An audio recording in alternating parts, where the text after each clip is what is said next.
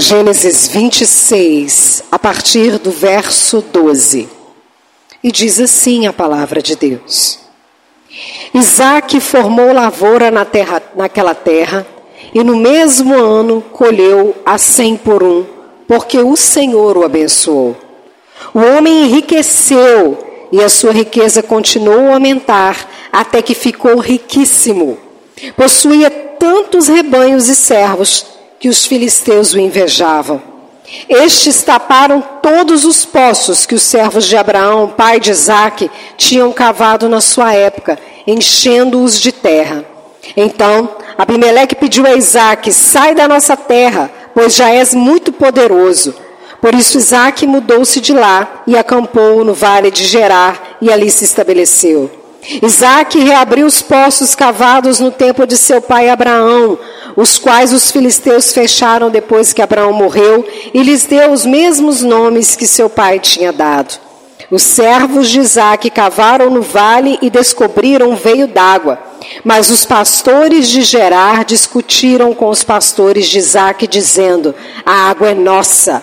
Por isso Isaac deu ao poço o nome de Ezeque, porque discutiram por causa dele. Então os servos cavaram outro poço, mas eles também discutiram por causa dele. Por isso o chamou de Sitna. Isaac mudou-se dali e cavou outro poço, e ninguém discutiu por causa dele.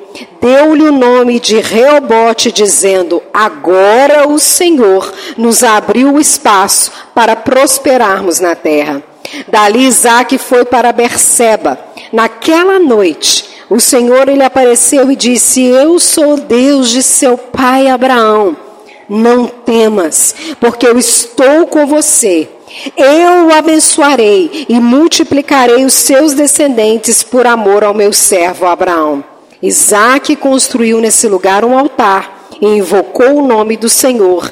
Ali armou o acampamento e os seus servos cavaram outro poço. Feche os seus olhos. Eu queria que você colocasse a mão no seu coração. Esse é um momento de descoberta, de revelação. Eleve todos os seus pensamentos, não deixe que as sensações de calor, de incômodo, te roubem o refrigério que tem para o seu espírito agora. Coloque a sua vida na mão de Deus. Diga para Deus por que você está aqui, o que você procura, quais são as suas expectativas. Diga para Deus a que você veio. Coloque-se na presença do Senhor. Pai, nós oramos em nome de Jesus porque cremos que estamos diante de águas abundantes. Estamos diante de revelações profundas. E eu sei que pela revelação do teu Espírito, o Senhor está descortinando, meu Pai, o sobrenatural, as revelações do céu para as nossas vidas agora. Por isso, Deus, toma o nosso coração. Que nada roube, meu Pai, a nossa atenção e que nós estejamos muito, muito, muito atentos à Sua vontade, ao seu querer, porque tudo que queremos, Deus, é viver no centro da Tua vontade, em nome de Jesus. Amém. Você pode, você pode se sentar? Irmãos e irmãs, se tem uma grande questão na nossa vida, que às vezes nós nos perguntamos ao longo da nossa caminhada cristã é a seguinte: eu estou mesmo vivendo o propósito de Deus para minha vida? Eu estou mesmo no lugar certo, fazendo as coisas que Deus pede de mim? Nessa fase da minha vida que eu me encontro agora, vivo eu aquilo que Deus quer que eu viva? E por que, que nós fazemos essa grande pergunta e por que ela é tão importante? Porque nós, filhos de Deus, quando entendemos a graça, acabamos de sair de uma jornada de graça, entendemos a revelação de Cristo Jesus, estamos caminhando para uma pessoa. Nós entendemos que aquilo que Deus tem para cada um de nós é exclusivo, é especial, é extraordinário e é aquilo que pode fazer com que a nossa jornada seja feliz. Por mais que todos nós estejamos caminhando para o mesmo lugar, que é para Cristo, o nosso lugar, o propósito de Deus nessa jornada para mim e para você se desenha de maneiras diversas. O que Deus quer que eu viva é diferente do que Deus quer que você viva.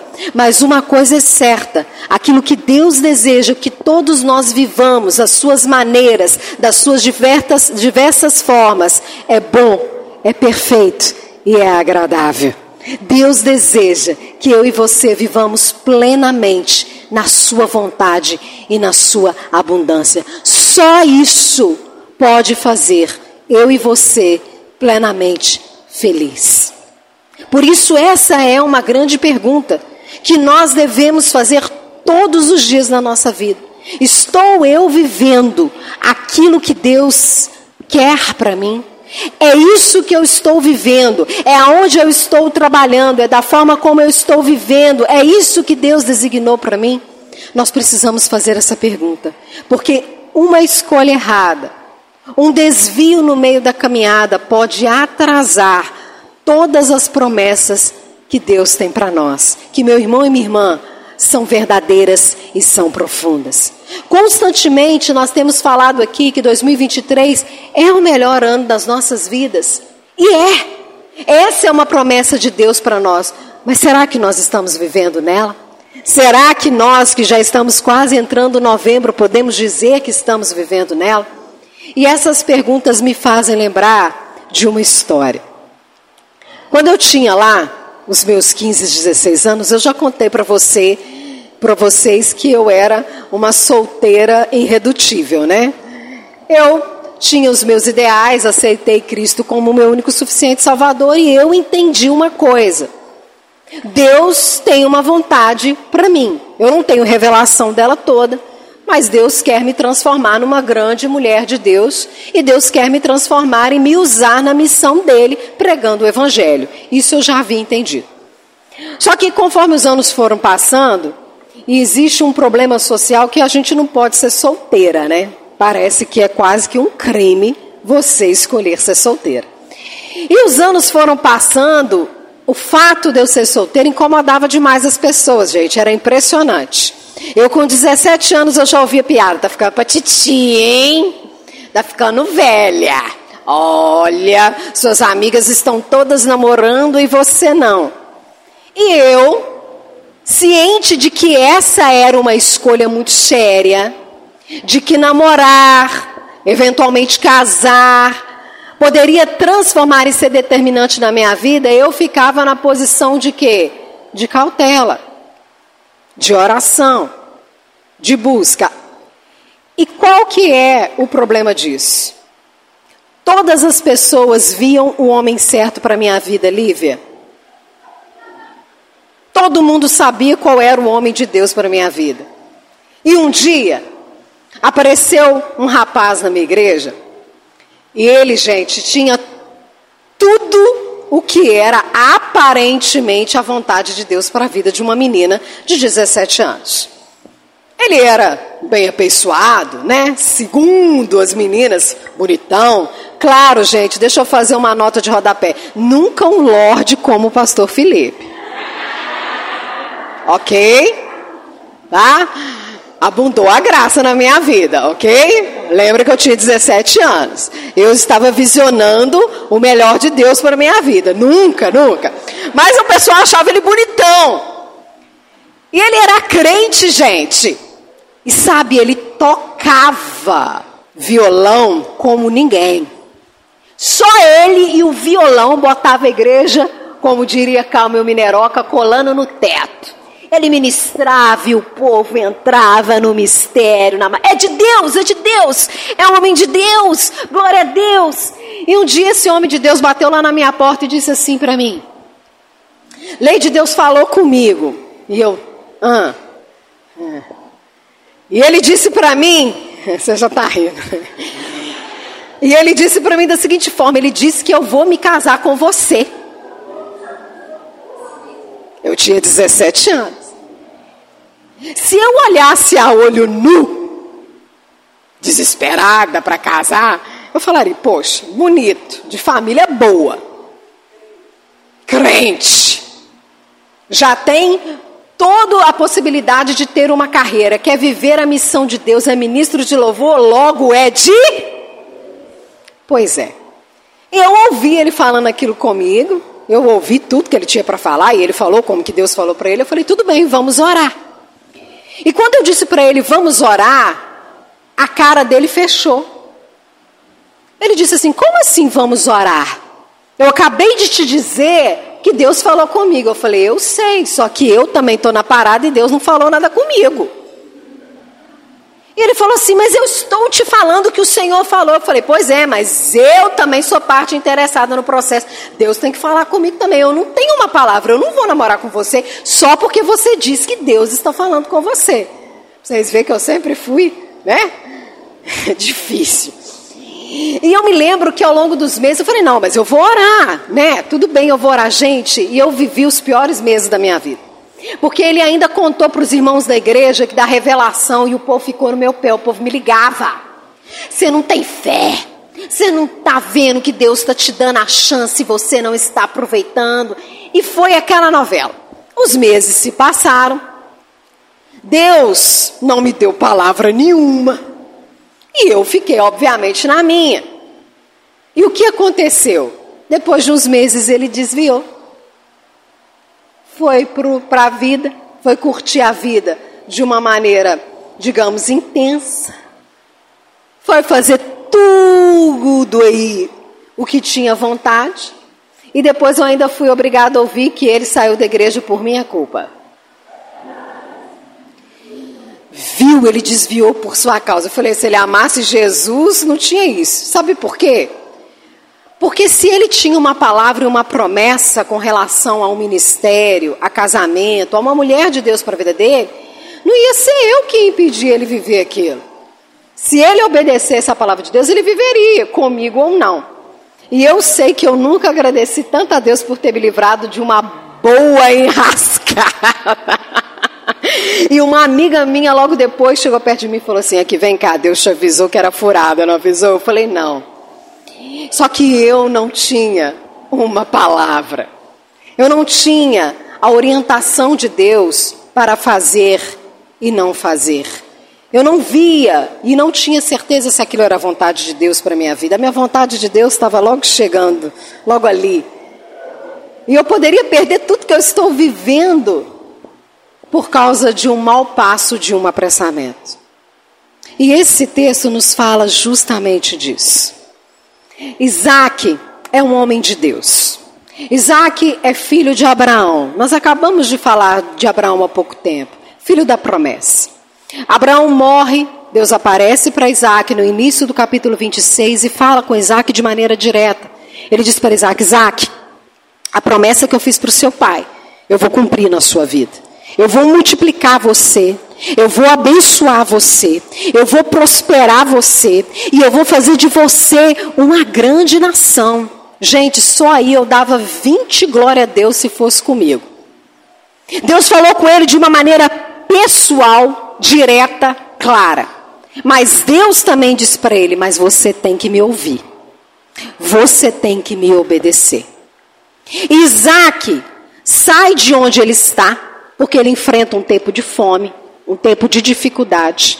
E houve uma orientação do céu dizendo assim: Isaac, não vai para o Egito. Fica na terra dos filisteus um tempo, só de passagem, como estrangeiro, que você vai prosperar.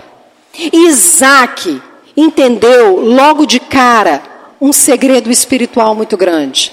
Se eu quiser desfrutar do melhor de Deus para minha vida, eu preciso ter uma palavra de Deus. Eu não posso andar caminho afora, viver a vida, fazer as minhas escolhas, se Deus não mandar. Isaac era nômade. Ele montava a casa dele, a barraca dele, pegava os rebanhos dele e desmontava. Andava mais um pouco e desmontava. Mas ele não fazia isso aleatoriamente. Ele não montava e desmontava a sua vida. Ele não mudava a sua vida por causa das circunstâncias. Ele fazia sempre debaixo de uma palavra. Quando ele se propôs a sair de onde ele estava por causa da fome, primeiro ele ouviu Deus dizendo aonde ele deveria estar. E foi para lá que ele foi. Isaac logo de cara entendeu isso. Nós precisamos, na nossa vida, em todos os momentos, buscar incessantemente uma palavra de Deus, uma confirmação de Deus a respeito daquilo que estamos vivendo. Estou eu, Deus, no lugar certo? Estou eu, Deus, fazendo a coisa certa? É vontade do Senhor que eu esteja aqui? Sim ou não? Porque Isaac obedeceu, mesmo numa terra estrangeira, a partir do versículo 12, Isaac prosperou. Ele sendo de fora, num período de dificuldade, numa condição desfavorável, Isaac ele prospera na terra dos filisteus. E isso revela para nós a seguinte coisa: quando eu estou debaixo de uma palavra, as circunstâncias elas não precisam ser favoráveis, elas não precisam ser ideais, mas se nós estamos debaixo de uma palavra, nós também podemos prosperar. Isaac experimentou isso. Foi no lugar mais incerto que ele virou um homem que nós acabamos de ler, riquíssimo. E sabe o que, que acontece quando nós decidimos viver a vontade de Deus para a nossa vida e prosperamos por causa da nossa obediência? Nós incomodamos as pessoas. Diz o texto que Isaac prosperou e os filisteus invejaram Isaac. Olharam para a forma como Isaac cresceu e começaram a invejar aquilo que Isaac estava vivendo. Eles achavam que Isaac não tinha direito de viver aquilo que estava vivendo. E isso, gente, é algo que acontece na nossa vida todos os dias. Às vezes as pessoas olham para aquilo que nós estamos vivendo, para aquilo que nós temos, para aquilo que nós somos, e elas acham que a gente não merece aquilo que a gente está vivendo. Elas desmerecem aquilo dizendo: ah, mas foi fácil. Também a família dele pagou os estudos dele. Ah, mas também para ela foi fácil. Ela sabe falar bem, ela é bonita. As pessoas sempre olham para a gente com ar de desprezo porque elas não entendem o que está por trás desse mistério, que é o que? A obediência a uma palavra de Deus. Nisso acontece um evento muito importante na vida de Isaac. Isaac reabre os poços de Abraão, seu pai, porque ele não desfaz das experiências passadas. Nós sempre bebemos das experiências de outras pessoas, principalmente daquilo das pessoas que nos antecederam, mas Isaac resolve viver as suas próprias experiências. E os poços que Isaac cava ao longo do caminho significa para nós isso eu recebi uma palavra, eu recebi uma promessa que se estendeu do meu pai até a mim. Era a experiência dele, mas a partir de agora eu quero viver as minhas experiências. E eu estou em busca delas. E ele começa na terra estrangeira a cavar poços. Ele começa a buscar e poços mostra para nós revelação. Ele começa a buscar mais relacionamento com Deus, mais intimidade com Deus, mais profundeza em Deus. Isaac se empenha em entender: tudo bem, Deus, o Senhor vai me multiplicar, o Senhor vai me prosperar, mas eu quero viver plenamente isso que estou, o Senhor está falando, então eu vou te buscar incessantemente. A cada momento, Isaac busca mais. E quando a gente busca, a gente causa um outro problema. As pessoas que não entendem esse mistério e não percebem o que é viver a vontade de Deus e o que é buscar a revelação de Deus, elas têm dois movimentos. O primeiro movimento de contenda é a discussão. Elas começam a tentar distrair a gente do nosso propósito, a ver problema aonde não tem e a tentar distrair e a contender com a gente a respeito daquilo que a gente está vivendo, colocar dúvida e contenda no nosso coração. Quando Isaac abre o primeiro poço, os pastores de Gerar olham para ele e falam assim: essa água é nossa. Você não tem direito de ser que você está vivendo. É como se os pastores estivessem dizendo para ele assim: aqui não, isso aí que você está vivendo não é real, não, porque isso aí é nosso. E começam a levantar contenta para distrair Isaac, para tomar Isaac, a atenção de Isaac. E Isaac faz o quê? Sai dali. Mais para frente, Isaac abre outro poço, porque ele continua procurando. E os pastores novamente contendem com Isaac, mas a estratégia do inferno agora é outra. Eles começam a hostilizar Isaac. Fingir que Isaac não existe. Colocar tropeço na vida de Isaac. Arrumar problema naquele lugar para Isaac. Entulhar os poços de Isaac. E isso é muito significativo para nós, porque na busca pela vontade de Deus, por aquilo que Deus tem para nós, Existem pessoas, veja bem, elas não são os nossos opositores. A nossa luta não é contra a carne e o sangue. São pessoas que não buscam o seu próprio propósito, não querem beber do seu próprio poço, não querem entender as águas que Deus tem para elas. São pessoas perdidas na vida. Elas podem distrair a gente do nosso propósito. Elas podem, através de discussão, de hostilidade, tentarem tomar a gente daquilo que a gente tem que viver. E Isaac ensina para nós um mistério muito importante. O texto diz que Isaac abandona o poço. Ele mostra para nós que quando nós, em busca daquilo que Deus tem para nós, estamos enfrentando contrariedade, nós não podemos nos perder em discussões vazias. A gente não tem que explicar para as pessoas que não entendem os mistérios de Deus, para nós, aquilo que Deus está fazendo. Elas não vão entender. Ele não podia parar e explicar. Deixa eu te falar uma coisa. Deus apareceu para mim e falou comigo que eu vou prosperar na sua terra. Os pastores de Gerar não iam entender isso. Nunca. Isaac mostra para nós que uma armadilha para a gente se desviar do nosso propósito, da vontade de Deus para a nossa vida, é exatamente essa: a discussão e a hostilidade. A gente olha para o cenário, vê as pessoas enfrentando a gente, colocando problemas na nossa vida, a gente começa a discutir com elas, a contender com elas, a hostilizá-las, a usá-las, a usar as mesmas armas que elas usam contra a gente e a gente se perde do caminho a gente se torna aquilo que elas são. Porque é essa a estratégia. A estratégia não era fazer Isaac morrer de sede. A estratégia era tornar Isaac aquilo que eles eram: pessoas perdidas do seu propósito. E Isaac ensina para nós que o único remédio contra isso é abandona. Segue. Está te afastando do seu propósito? Continue buscando. Continue caminhando. Não dê explicações para quem não tem condição de entender. Não fique chateado. Não leve para o lado pessoal uma pessoa que não tem capacidade de entender o que você está vivendo em Deus.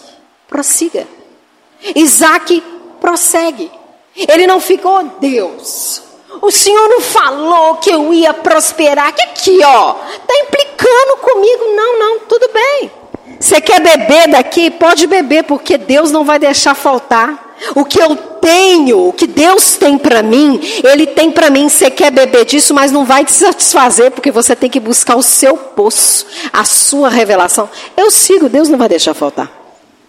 Isaac continua. E o texto diz que Isaac, no terceiro poço, para em Reobote. Isaac encontra um outro poço, ele cava novas águas. E ali ele percebe: olha, ninguém está contendendo comigo por causa desse aqui. Então Deus deve estar tá aqui. Deus deve estar tá nesse negócio. Eu vou ficar aqui. Não.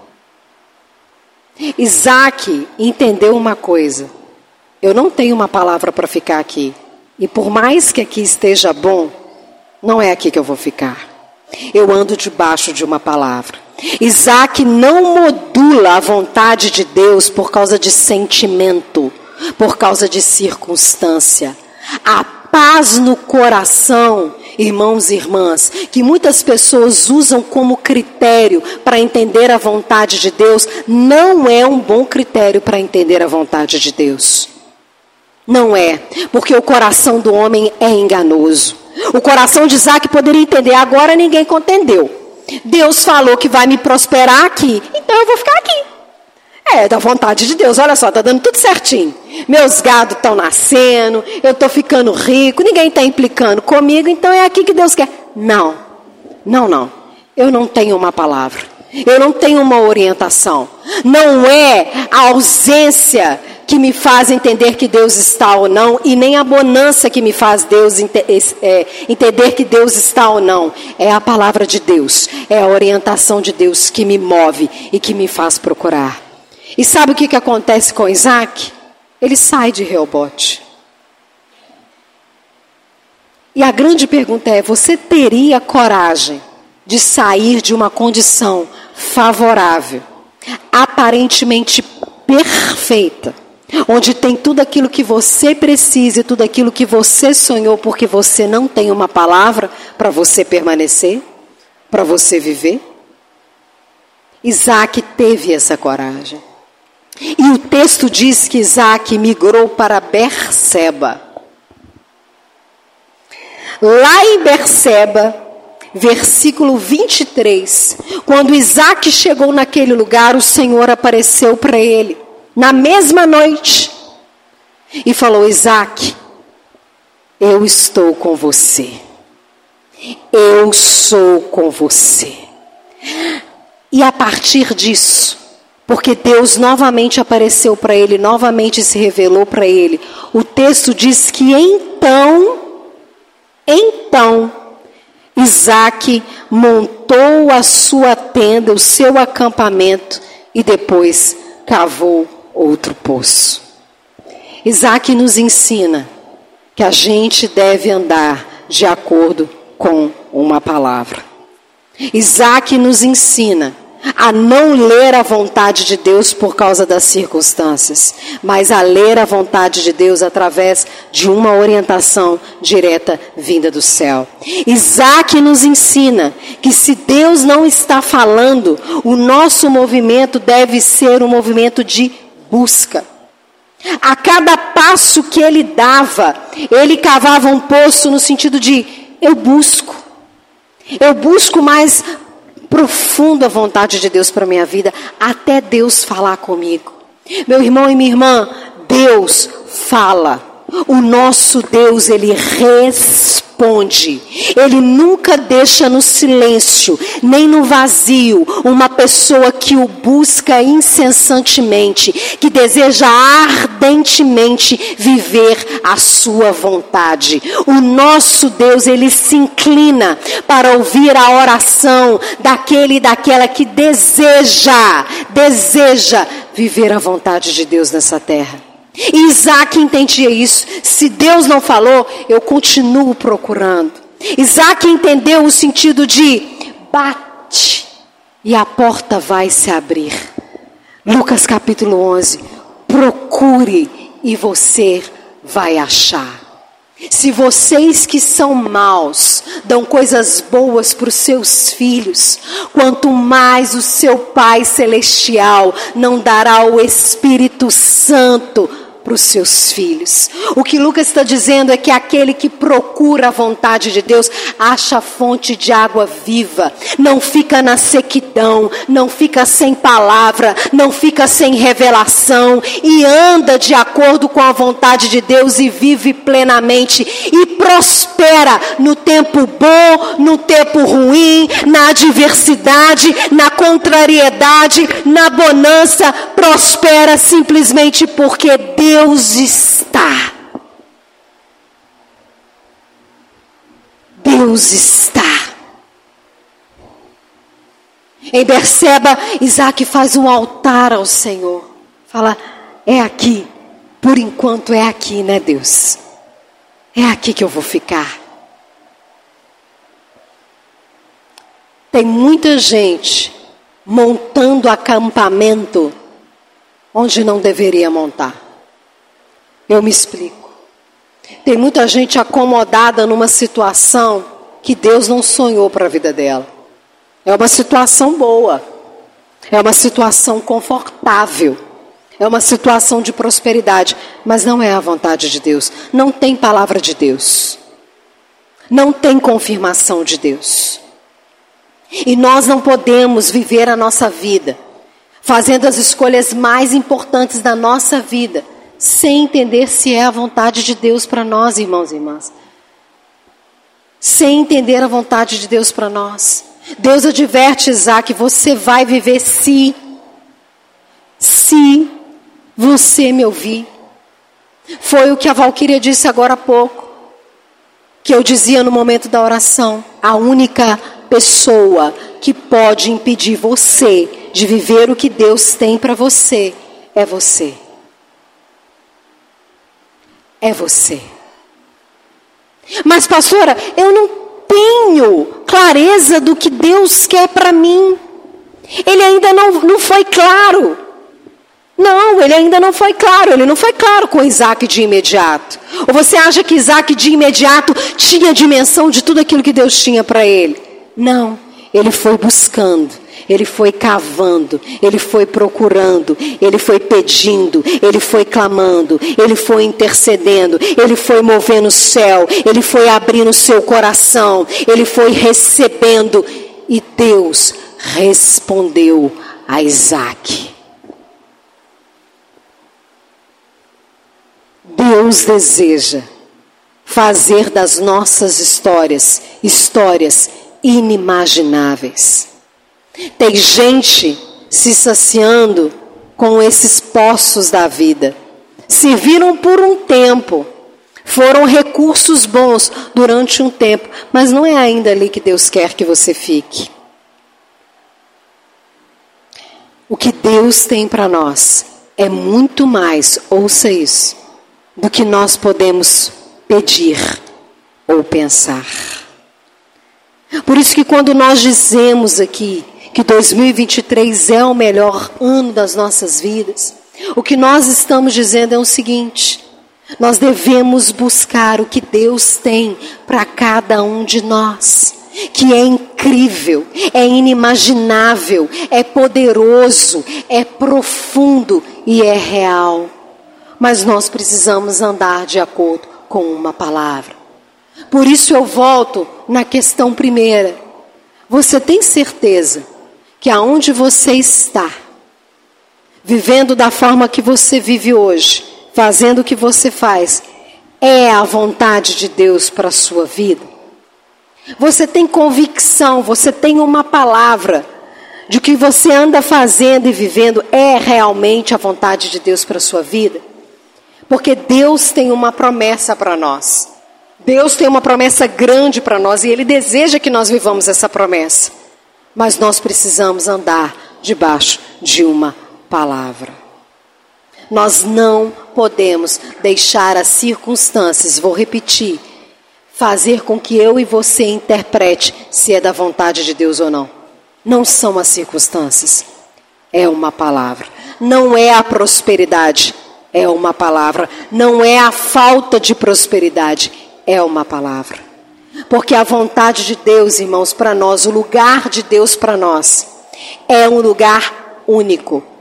Deus disse para Isaac: Eu vou multiplicar você. Eu vou abençoar você. Eu vou fazer de você uma grande nação. Mas eu ainda não tenho um endereço para te dar. Só vem, que no caminho eu te mostro o que eu tenho para você. Se Isaac tivesse parado em Gerar, ou tivesse parado em Reobote, ele teria vivido coisas boas? Teria, mas não tudo o que Deus tinha para ele. E essa palavra é uma palavra que nos incentiva da seguinte forma: nós precisamos querer viver tudo o que Deus tem para nós, que são coisas superiores. São coisas que olhos não viram, ouvidos não ouviram e não penetrou no coração humano.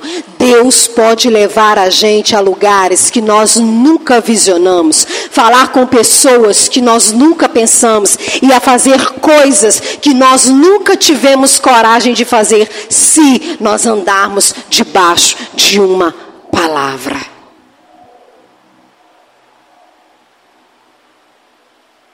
E se você hoje não tem certeza, se está vivendo a vontade de Deus, não tem uma palavra. Deus não falou nada com você ou você não conseguiu ouvir nada do que Deus tem para a sua vida. Faça como Isaac, continue buscando, porque você e eu acharemos a vontade de Deus para nós. Deus ouve e Deus vê. É por isso que eu quero convidar você a se colocar de pé. Feche os seus olhos. Deixe o Espírito falar ao seu coração.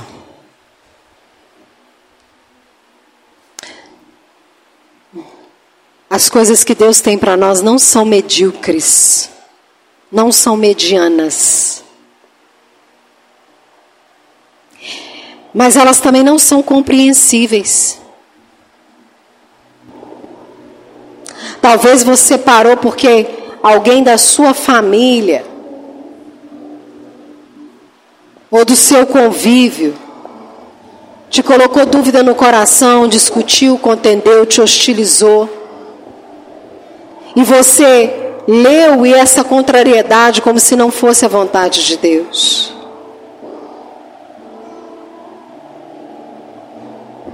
Talvez você parou de procurar.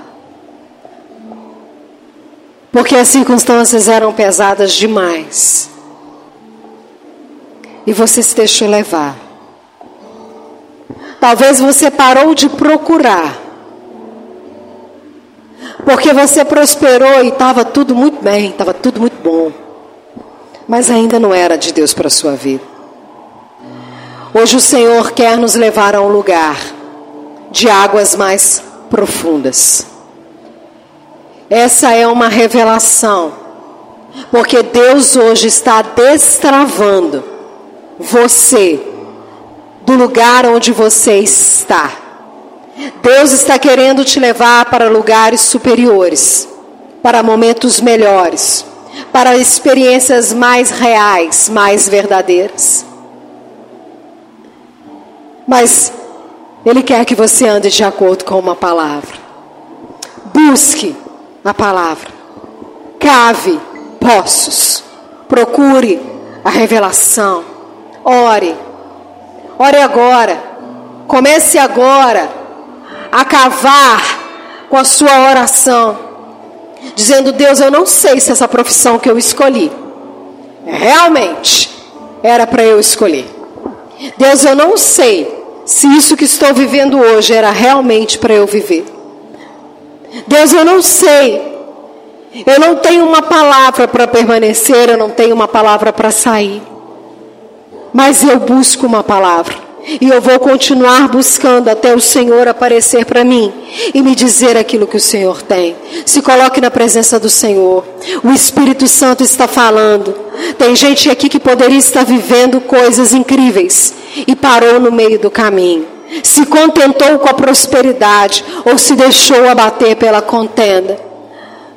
Tem gente que parou na sua vida ministerial, parou na sua vida conjugal, parou na sua vida financeira, parou na vontade de Deus, porque não tinha uma palavra. Coloque-se na presença do Senhor.